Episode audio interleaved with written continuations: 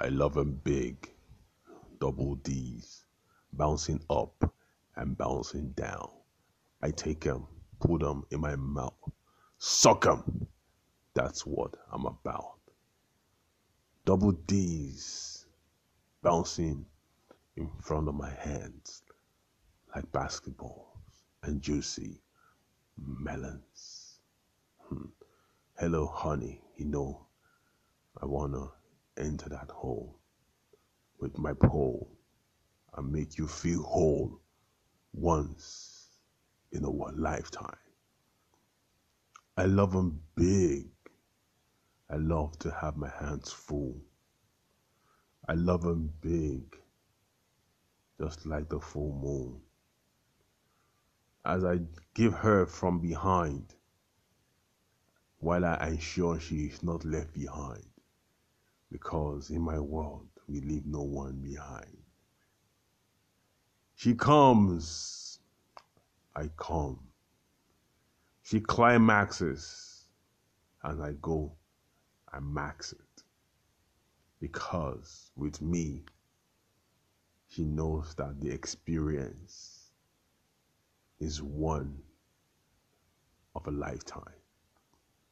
I love him big big boobs and big booty. I love them big while we come together and have a big party. She has not ever had someone appreciate her big assets because with her, she is the celebration and she has it. I turn her ass to my throw pillow. I put my nose through her butt cheeks, and my tongue gently laps her clit as my teeth teases at it. My hands holds her waist as my tongue circles her tiny navel. She knows that this can only happen with me because all her former lovers were all damn losers. I turn her body to a work of art.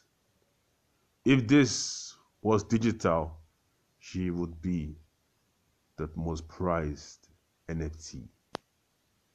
This lady never knew what she was in for because when she comes in through that door, hmm, there's no one going out of